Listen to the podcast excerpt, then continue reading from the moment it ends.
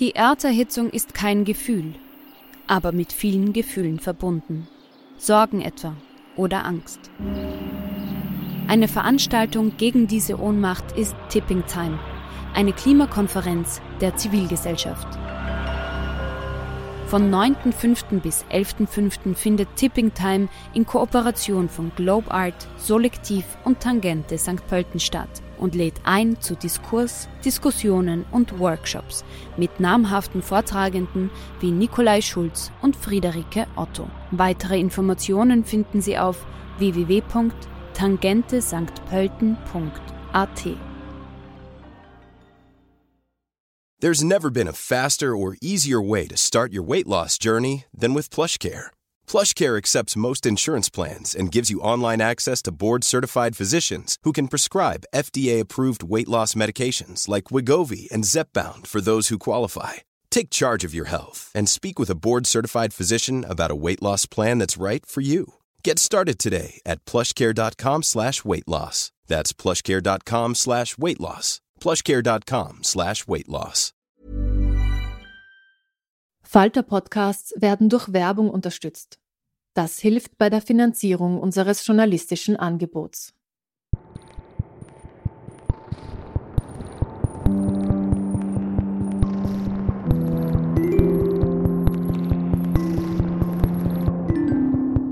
Herzlich willkommen bei einer neuen Folge von Besser lesen mit dem Falter. Mein Name ist Petra Hartlieb und heute unterhalte ich mich mit Tanja Paar über ihr neues Buch Die zitternde Welt, erschienen im Heimann Verlag. Tanja Paar wurde in Graz geboren und studierte Philosophie, Geschichte und Germanistik. Sie arbeitete viele Jahre als Redakteurin für den Standard und den Falter. 2018 erschien ihr Romandebüt Die Unversehrten. Mit Tanja Paar fühle ich heute meine Wissenslücken bezüglich des Osmanischen Reichs und wir reden über starke Frauen, die seit Jahrhunderten versuchen, immer wenigstens ein kleines Stück über ihre Grenzen zu steigen. Man kann sich ja momentan kaum vorstellen in einer Zeit, als die Grenzen wieder dicht gemacht werden. Aber es gab mal eine Zeit, da investierte man sehr viel Geld in ein Eisenbahnprojekt, das ursprünglich Bagdad mit Berlin verbinden sollte, die Bagdadbahn. Eine Zugstrecke, die durch den Irak, Syrien, die Türkei, also zumindest bis Istanbul führen sollte. Und heute, nachdem wir in diese Richtung eigentlich alle Grenzen abgeriegelt haben, kann man sich das kaum vorstellen. Erzählst du uns kurz von diesem Traum, diese Länder zu verbinden? Ja, das war äh, in erster Linie natürlich ein äh, ganz kolonialer Traum der Deutschen, weil die Bagdadbahn in erster Linie in die andere Richtung gedacht war, nämlich von Berlin nach Bagdad. Die Deutschen waren zu dem Zeitpunkt ähm, am Ende des Osmanischen Reichs ganz wichtige Bündnispartner der, der Türken und haben äh, da auch militärisch mitgemischt und haben deutsche Offiziere dorthin geschickt um das osmanische Militär auszubilden. Und das sind eben Tatsachen, die uns, glaube ich, heute gemeinhin nicht so bekannt sind. Mir selber war das auch nicht klar. Also das heißt, das ist ein Projekt, das äh, durchaus militärischen Charakter hatte. Bei der Eisenbahn ging es immer darum, dass man ganz schnell Truppen verlegen kann und wirtschaftliche Gründe. Also die Deutschen wollten da den, den Briten am Postweg nach Indien Konkurrenz machen. Mhm. Auf der anderen Seite ist es aber für mich auch ganz ein schöner, äh, romantischer Gedanke, dass, dass man Europa mal so groß gedacht hat, dass man gedacht hat, Europa reicht wirklich bis an den Persischen Golf. Also es hat beide Aspekte. Also es war nicht in erster Linie dazu gedacht, die Reiselust der Europäer zu wecken, damit sie diese Länder kennenlernen, aber das ist natürlich ein Ding, was sich mitergeben hätte oder mitergeben hat in dieser Zeit. Aber eigentlich ging es um wirtschaftliche und militärische Interessen. Ja, also es ist so, dass damals sich ja kaum jemand Reisen leisten konnte. Das heißt, es waren wirklich nur wenige auserwählte Auserwählte, also sehr reiche Menschen, die reisen konnten oder eben Leute, die da Handelsinteressen hatten. Es ist auch so, dass die Menschen damals auch keine Reisepässe hatten in unserem Sinn, weil nicht gereist wurde und es gab sowas wie Passierscheine. Äh, so einer wird dann auch im Buch eine große Rolle spielen. Aber die Grenzen waren auch nicht im heutigen Sinn bewacht. Also erst mit dem Ausbruch des Ersten Weltkriegs ist es dazu gekommen, dass die Grenzen wirklich auch militärisch abgesichert waren. Und das ist eben auch eine Vorstellung, die mich sehr fasziniert hat, eben wenn heute so getan wird, dass äh, eine Welt ohne Grenzen sowas völlig Absurdes ist, die Vorstellung, dass es das ja in gewissem Sinn einmal gegeben hat. Es geht in erster Linie mal um den Bau dieser Bagdadbahn. Du hast aber trotzdem keinen Abenteuerroman geschrieben, in dem jetzt harte Männer Tunnel sprengen und Schienen verlegen, also das auch. Vor allem zeichnen sie Pläne in dem Fall. Deine Hauptperson ist eigentlich eine junge Frau, die es gegen Ende des 19. Jahrhunderts ins Osmanische Reich verschlägt. Was sucht sie denn da, diese junge Frau? Warum fährt die dahin? In erster Linie ist es eigentlich der Mann, äh, der vorgeht ins Osmanische Reich und das ist ein klassischer, wir, wir würden heute sagen Wirtschaftsflüchtling. Das ist eben ein Ingenieur, der, der in Wien und in Österreich-Ungarn keinen Job findet und aus wirtschaftlichen Gründen bei diesem Bau der Bagdadbahn mitmachen will und sie quasi schwanger sitzen lässt, aber ohne, ohne das zu wissen, dass sie dieses Kind erwartet. Und sie folgt ihm dann dorthin. Es ist äh, für mich tatsächlich eine Geschichte von beiden. Es ist jetzt sehr, sehr stark in der Rezeption immer von Maria die Rede, aber mir ist es eben wichtig, dass es tatsächlich auch um ihn geht weil eben der Zeitpunkt, wo ich begonnen habe, dieses Buch zu schreiben, war 2016 und das ist ein Buch, das geprägt ist von der Fluchtbewegung, die wir damals erlebt haben. Ja, es ist natürlich kein Wunder, dass die Frau besonders rezipiert wird, weil alleine, dass sie diese Reise unternimmt als Frau, also wir sprechen vom Jahr 1896, alleine, dass sie diese Reise unternimmt, wirft natürlich ein Licht auf diese Frau. Sie ist jung, sie ist schwanger, sie ist nicht verheiratet und sie weiß nicht genau, wo sich der befindet. Und sie fährt einfach auf eigene Faust dahin, wirklich nach Anatolien, also in eine Landschaft, die völlig fremd ist, um diesen Vater des Kindes zu suchen und findet ihn natürlich auch. Woher nimmt diese Maria diese Kraft? Warum, warum kann die das? Die kann das äh, unter anderem deswegen, weil ich sie dort haben will. Ich brauche sie nämlich in Anatolien. Äh, es ist natürlich auch eine Emanzipationsgeschichte. Also die weiß, dass wenn sie mit dem ledigen Kind äh, da bleibt, wo sie herkommt, äh, dass es ihr da ganz schlecht gehen wird in dem katholischen Umfeld. Also die ist jemand, die durchaus getrieben ist. Also sie geht ja nicht ganz freiwillig dorthin, sondern sie hat gute Gründe. Es ist für mich natürlich dann auch ein Spiel mit dieser Figur Anatolien und es geht ja dann weiter bis nach Kurdistan und es ist natürlich auch ein bisschen eine Persiflage auf diese Karl May Erzählungen mit dem Unterschied, dass bei mir die Männer von den Pferden fallen und die Frauen können reiten. Genau, die Maria kann außergewöhnlich gut reiten. Ihr Mann fürchtet sich eher vor Pferden, der will das alles nicht. Ihre Söhne finden das auch nicht so toll. Sie ist eine sehr ungewöhnliche Frau. Also alleine die Anfangsszene des Buches ist so, Marie geht in den Wald und erschießt ihren eigenen Hund, weil er seine Definition von Wachhund ein bisschen überinterpretiert und nicht einmal bei dem Mann in ihre Nähe lässt. Das ist eine unglaublich starke Szene was mich so beeindruckt hat dabei ist, sie lehnt sich nicht auf gegen den Beschluss ihres Mannes, dass dieser Hund weg muss, aber sie führt ihn selber aus. Sie lässt ihn nicht von jemand anderen ausführen, sondern sie macht es selbst. Und das, finde ich, ist was, was sehr eindeutig für diese Maria ist. Also was, was bedeutet das für dich, diese Szene? So eine Szene steht ja am Anfang nicht zufällig, sondern das ist ein starker Einstieg. Ja, äh, also es freut mich, wenn es gut angekommen ist. Ich habe tatsächlich sehr viel drüber nachgedacht. Das ist ja immer die Herausforderung, wie beginnt das Buch so, dass man dann wirklich hineingezogen wird. Und mir ist immer wichtig, dass die Protagonistinnen ambivalent sind. Also ich wollte nicht eine Hauptfigur, die nur sympathisch ist. Äh, das finde ich eigentlich langweilig. Und ich glaube, das unterscheidet auch vielleicht äh, Literatur von reiner Unterhaltungsliteratur oder von Kitsch. Und ich habe eben lange drüber nachgedacht über eine Szene, wo wir diese Maria gleich in ihrer Gespaltenheit, aber auch in ihrer Entschlusskraft sehen und natürlich den eigenen Hund zu erschießen. Ich habe da auch schon viel Echo dazu bekommen. Also natürlich alle hundeliebenden Menschen äh, finden das ganz, ganz grauenhaft ja, in einer, in einer äh, naiven Lektüre. Also ich wurde zum Beispiel gefragt, warum ist dieser Hund nicht in ein Tierheim gegeben worden? In Anatolien. Äh, in Anatolien im Jahr 1896. Aber ich finde es legitim. Also ich finde es auch interessant, äh, was die Menschen dann beschäftigt. Und ich glaube, es ist tatsächlich halt was, wo man emotional gleich ganz nah an dieser Person ist.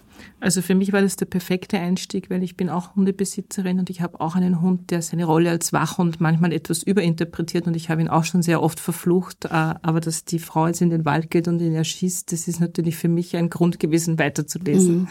Gut gemacht. Dankeschön.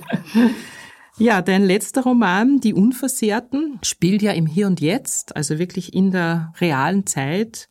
Ein Reigen einer Patchwork-Familie mit Problemen, die wir alle kennen, die uns sehr nahe sind.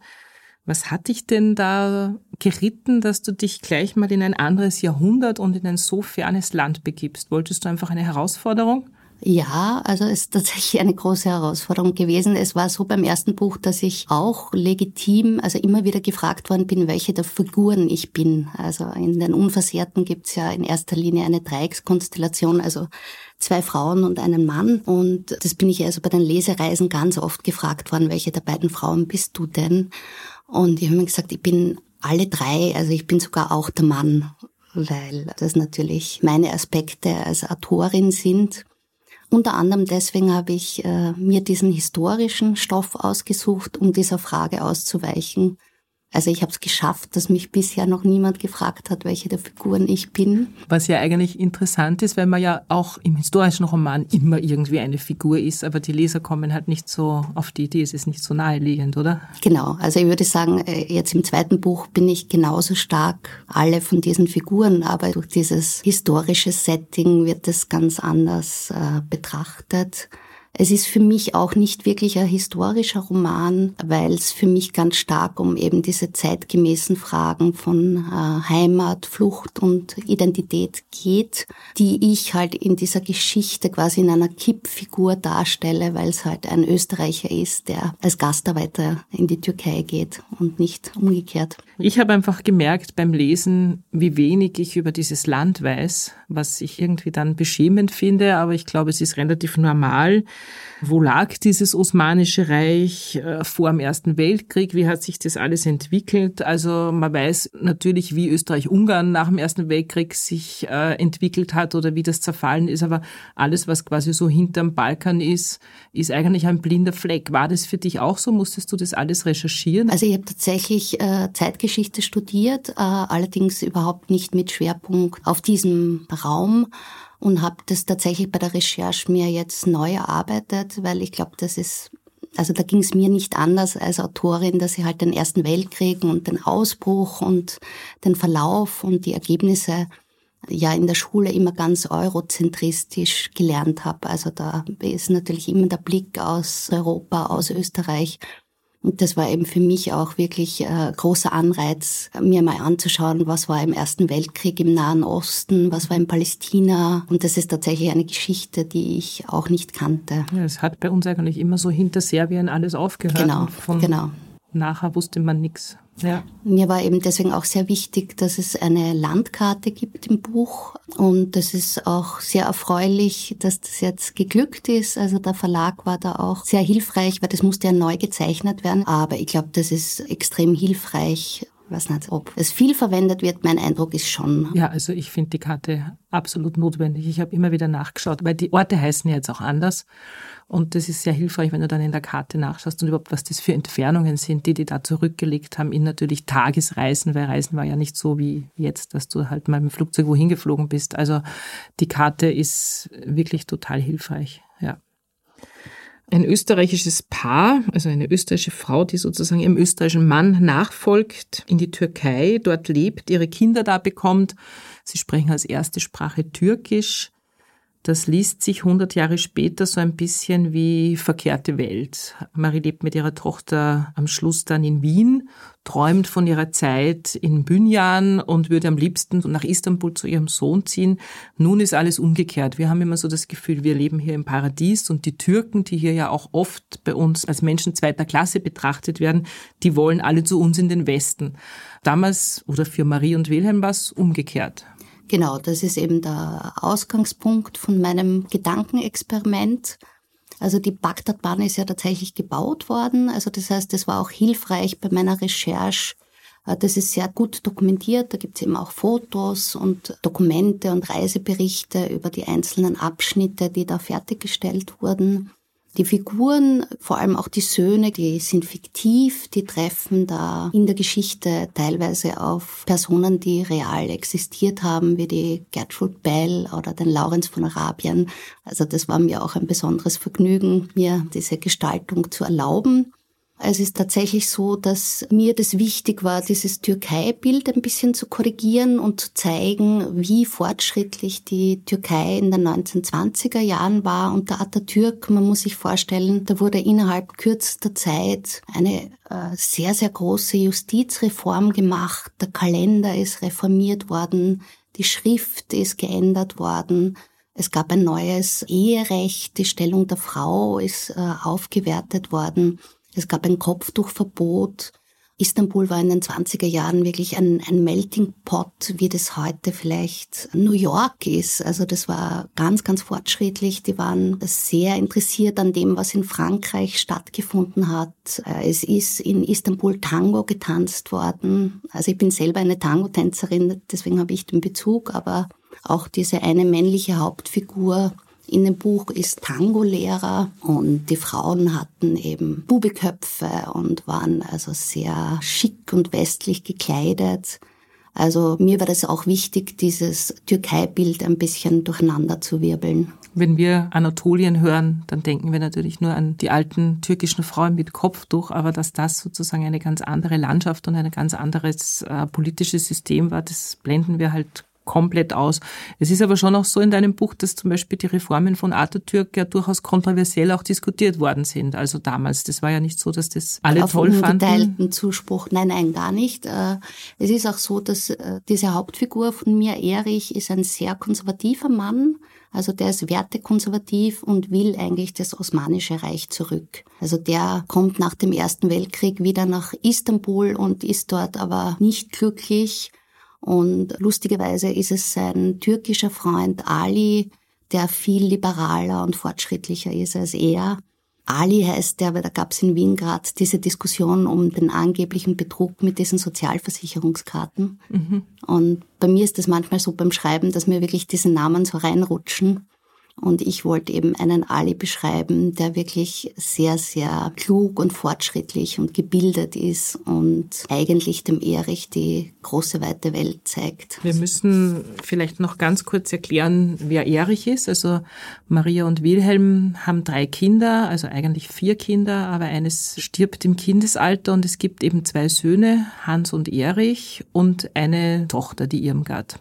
Ja, es ist so, dass äh, der erste Teil des Buches ist eigentlich aus der Sicht von Maria und Wilhelm erzählt und der zweite Teil des Buches ist eben dann in erster Linie aus der Sicht der Söhne.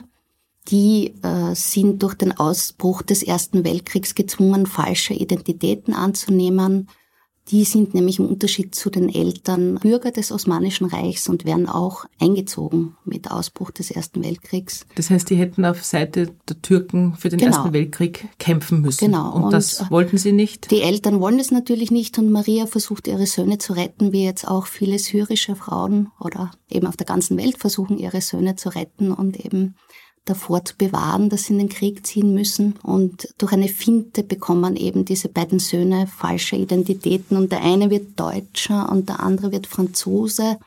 Und das ist aber für beide eigentlich mehr ein Fluch als ein Segen, weil sie diese falschen Identitäten nicht mehr losbringen und in den Wirrungen des Ersten Weltkriegs dann teilweise mit diesen falschen Ausweisen die allergrößten Probleme bekommen. Ja, man fragt sich ja beim Lesen die ganze Zeit, wie wäre es ausgegangen, wenn sie sich anders entschieden hätten. Also es ist quasi eine Zufallsentscheidung gewesen, wer wird Deutscher, wer wird Franzose, also diese falschen Identitäten. Und das ist von einem Fünf-Sekunden-Moment sozusagen abgehangen, welcher Bruder sich für welche Nationalität entscheidet. Und das ist einfach immer so die Frage, ja, was, was ist Schicksal? Wie entscheidest du dich und was passiert dann? Das hat mich auch sehr beschäftigt. Eben deswegen ist es eine der Schlüsselszenen sicher, wo sie also sie ziehen ein Los darum, wer welche Identität bekommt. Das sind tatsächlich echte Identitäten von jungen Männern, die beim Bau dieser Bagdadbahn verstorben sind. Also da gab es ja alle möglichen Krankheiten, Cholera. Und äh, diese Ausweise gibt es tatsächlich und sie losen dann eben um ihr Schicksal. Und das ist natürlich besonders bitter, Also ein, einer überlebt, der andere nicht. Wir verraten jetzt nicht, wer wer ist, aber es ist natürlich sowas, eine Entscheidung, die einen dann das ganze Leben begleitet. Ja, das Buch beginnt ja eigentlich sehr idyllisch in diesem wunderschönen Steinhaus da in Bünjan mitten in Anatolien, wo die Maria ihren Garten pflegt und die Kinder eigentlich relativ wild einerseits aufwachsen, also mit den türkischen Kindern spielen und unterwegs sind. Maria und Wilhelm sind auch nicht verheiratet, was natürlich auch außergewöhnlich ist, aber es interessiert dort halt auch niemanden. Ähm, sie kriegen aber natürlich trotzdem besten Unterricht. Sie lernen Französisch, sie lernen Deutsch, sie lernen Klavier spielen, also werden gebildete Menschen. Es gibt da noch eine kleine Liebesgeschichte. Vielleicht magst du uns noch was darüber verraten, weil auch das finde ich einen wahnsinnig interessanten Aspekt, wie sich Maria dann entscheidet. Ja, also wie gesagt, der erste Teil ist ja stark ein Spiel auch mit Karl May, äh, mit dem ich übrigens lesen gelernt habe. Also ich habe das geliebt als Kind und äh, und wie gesagt, das ist ein Spiel, teilweise auch im Ton und im, im Stil mit, also es kommt ja teilweise so ein bisschen altertümlich daher und natürlich gibt's dann eben auch diese kleine Amour fou mit dem Französischlehrer. Und da ist es aber so, dass sie eben dann das Edelweiß pflückt und nicht umgekehrt. Also das ist natürlich auch ein Spiel mit diesen Klischees. Und äh, es bleibt dann unklar, von wem dieses eine Kind ist. Und Maria sagt dann an einer Stelle, wer der Vater des Kindes ist, bestimme ich. Das ist natürlich ein für die damalige Zeit nahezu ungeheuerlicher Ausspruch. Ja, das stimmt. Maria will eigentlich nicht weg aus Anatolien, aber die Wirren des Krieges und der ganzen Politik zwingt die Familie dann zurück nach Wien. Sie ist da eigentlich kreuzunglücklich, sie fühlt sich eingesperrt, ihren Lebensstandard kann sie natürlich auch nicht mehr halten. Am Schluss endet Marie quasi im Gemeindebau, indem sie mit Hilfe der sozialdemokratischen Tochter eine Wohnung bekommt. Und das fand ich so einen interessanten Twist, weil im Grunde ist es dann die Tochter, die zu ihr steht obwohl die geliebten Söhne eigentlich von ihr immer sehr wichtig genommen worden sind und sie hofft auch bis zum Schluss, dass der eine Sohn wieder auftaucht und dass der andere sie zu sich nimmt. Aber eigentlich ist es dann eine Mutter-Tochter-Geschichte am Schluss. Ja, also im zweiten Teil geht es ja ganz stark um die Söhne und Irmgard hat da ein bisschen eine äh, schlechte Position. Also sie bleibt bei der Mutter und wird von der wirklich schlecht behandelt. Und Maria macht eigentlich die ganzen Fehler, die sie ihren Eltern vorgeworfen hat, nämlich die Söhne vorzuziehen, macht sie wieder. Und das hat mich auch sehr interessiert, weil ich denke mal, das ist ein Thema, mit dem wir vielleicht alle zu tun haben, dass man irgendwas an den Eltern ablehnt und irgendwann draufkommt im fortgeschrittenen Alter, hoch, jetzt äh, mache ich es ja auch nicht besser. Also Irmgard geht es da nicht gut mit ihrer Mutter. Trotzdem kann sich die dann freispielen äh, und die wird dann sehr politisch, also ohne jetzt zu viel zu verraten, aber die im Endeffekt äh, rettet die Mutter dann die Tochter insofern, als sie ihr eine Gemeindewohnung verschafft. Das ist auch ein kleines Lob an den Wiener äh, Gemeindebau an dieser Stelle, weil ich glaube, dass auch vielen Menschen gar nicht mehr klar ist, was die Wohn- und Lebensverhältnisse waren in den 20er, 30er Jahren in Wien. Ja, und für mich ist es durchaus auch ein politisches Buch und das kommt an dieser Stelle auch noch einmal zum Tragen für mich ist das Private immer auch politisch. Also das heißt, in dieser Familiengeschichte ist tatsächlich auch immer die umgebende Weltpolitik mit abgebildet.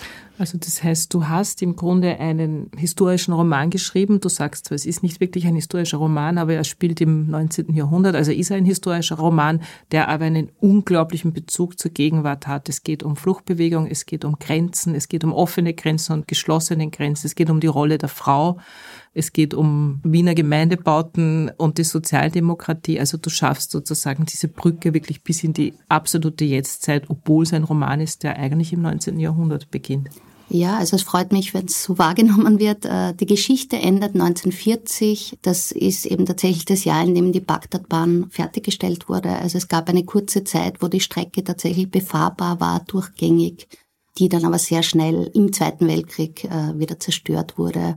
Und durch die Nachfolgestaaten, die wir ja heute noch haben, des Osmanischen Reichs, eben Irak, Syrien und so weiter, ist danach diese Strecke nie mehr wieder vollständig befahrbar gewesen. Als die Bagdadbahn im Betrieb war, von wo bis wo ging sie dann wirklich real? Also war sie fertig gebaut? Sie war tatsächlich von Konstantinopel bis Bagdad und von Berlin aus bis äh, Konstantinopel mit dem Orient Express. Also man hat dann quasi einmal umsteigen müssen Und allerdings war ja da der Krieg schon im Gange. Das heißt, es ist jetzt nicht so, dass da sehr viele Leute gereist sein werden. Da ging es eher um Truppenbewegungen. Das heißt, wir werden das wahrscheinlich nicht mehr erleben, dass diese Bahn wieder aufgeweckt wird, weil es die Grenzen einfach gibt, weil es diese Länder gibt, die es damals ja nicht gab. Aber ansonsten wäre das natürlich ein schöner Traum. Ja, das ist ein Traum, den ich durchaus auch habe. Also es wäre ein ganz großer Wunsch von mir. Also jetzt nicht, ich glaube nicht, dass die Bagdadbahn wieder hergestellt werden wird, aber dass wir hoffentlich äh, Frieden noch erleben in der Form, dass, dass wir dorthin reisen können. Also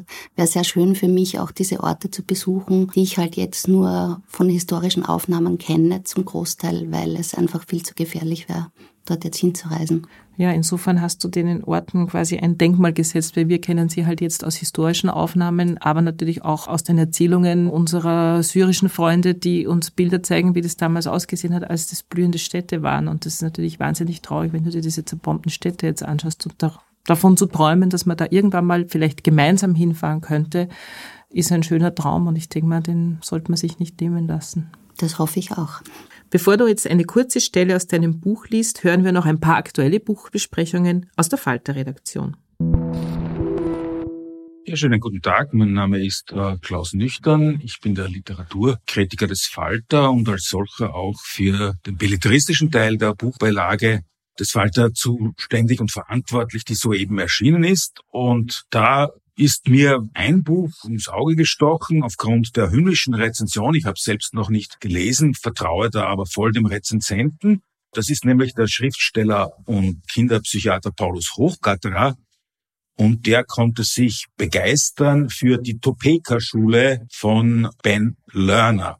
Es ist es ein Roman, der ganz offensichtlich stark autobiografisch orientiert ist. Der Protagonist, ein gewisser Adam Gordon, der Ende der 1990er Jahre in einer liberalen jüdischen Familie eben in Topeka aufwächst, äh, ist dem Autor nachempfunden und dieses äh, Buch, das sprachlich und kompositorisch sehr genau und musikalisch gearbeitet sein muss, schlägt einen weiten Bogen anhand dieser Hauptfigur, die bis in die Gegenwart äh, führt, in die Ära des Donald Trump und die von struktureller Gewalt und sprachlicher Gewalt handelt und nachzuzeichnen versucht, äh, wie dieses Amerika zu dem Amerika geworden ist, dass wir heute mit staunenden Augen und herunterfallender Kinnlade beobachten.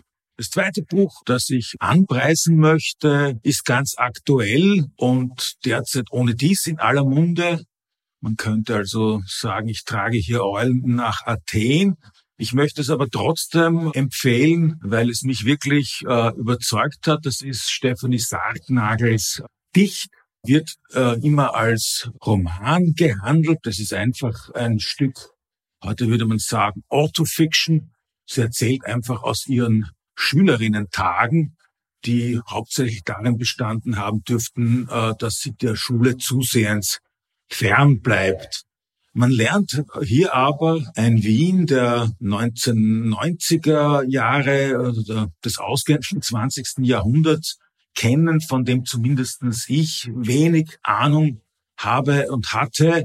Also das ist das Wien von Jocheln und äh, von kleinen Clubs und vor allem auch von sogenannten Hitten, wo man sich unter dem Vorwand, einen Eistee Pfirsich zu bestellen, Drogen verschaffen konnte. Und eine besondere Rolle oder der Kern der Geschichte dreht sich um die Figur des sogenannten AIDS-Michel, also eines äh, HIV-positiven jungen Mannes, der allerdings deutlich älter ist als die Protagonistin und der ein Lebenskünstler ist, ein, ein, ein Dandy, ein bisschen crazy und äh, Vorliebe für Lieder von Georg Kreisler und für Ladendiebstahl, aber der auf eine sehr einfühlsame, wenn auch unsentimentale Weise beschrieben wird. Da lagern sich dann verschiedenste Personen an in dieser 30 Quadratmeter Wohnung, von dem finden sich dann oft an die 30 Leute ein, also Alkoholiker und Psychotiker und Schulschwänzer.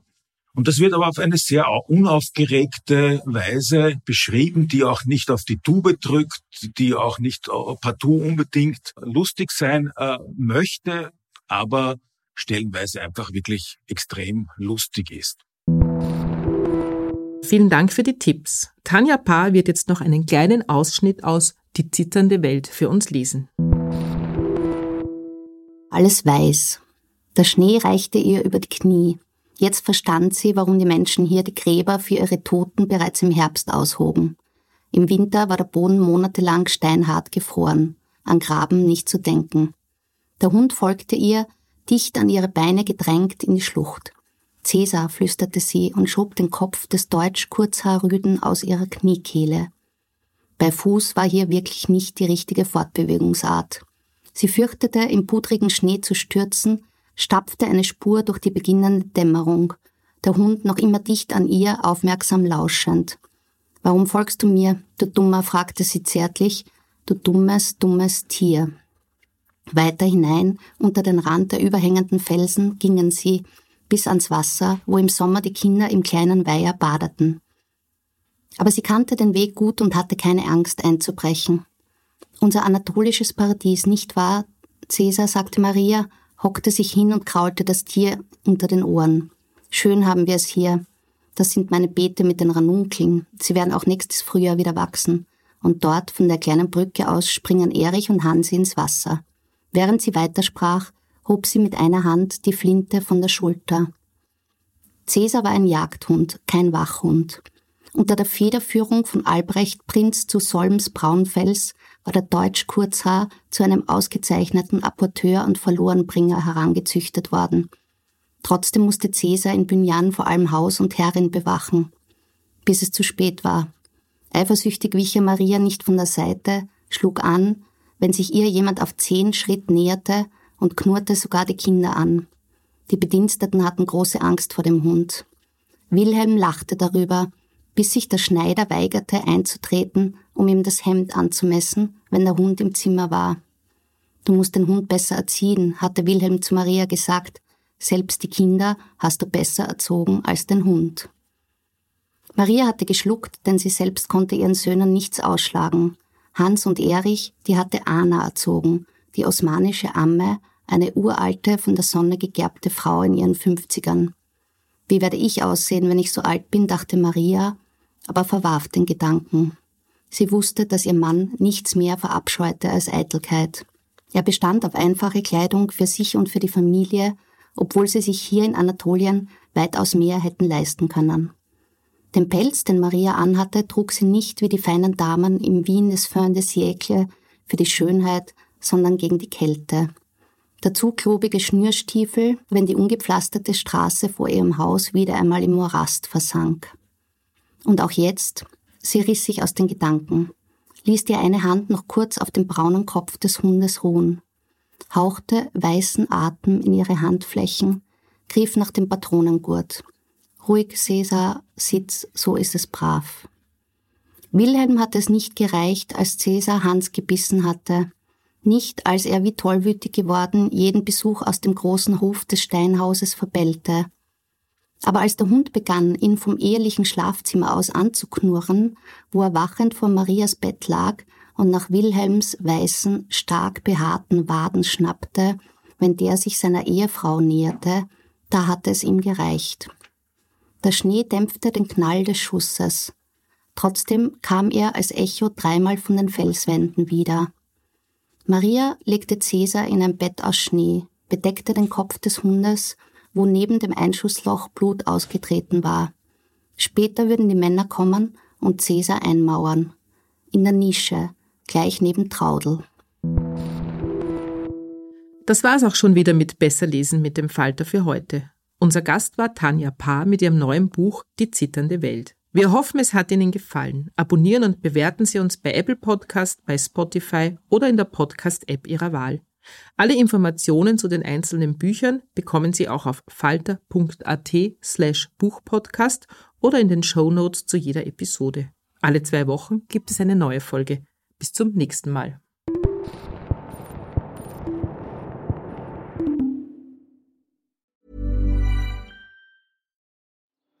Die Erderhitzung ist kein Gefühl, aber mit vielen Gefühlen verbunden.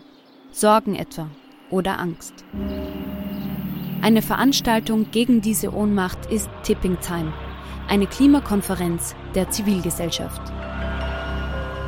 Von 9.5. bis 11.5. findet Tipping Time in Kooperation von Globe Art, Solektiv und Tangente St. Pölten statt und lädt ein zu Diskurs, Diskussionen und Workshops mit namhaften Vortragenden wie Nikolai Schulz und Friederike Otto. Weitere Informationen finden Sie auf www.tangentesanktpölten.at.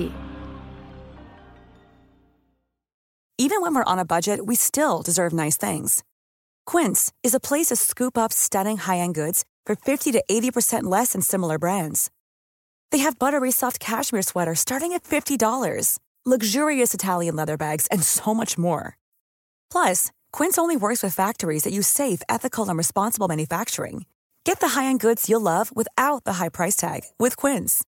Go to quince.com/style for free shipping and 365-day returns.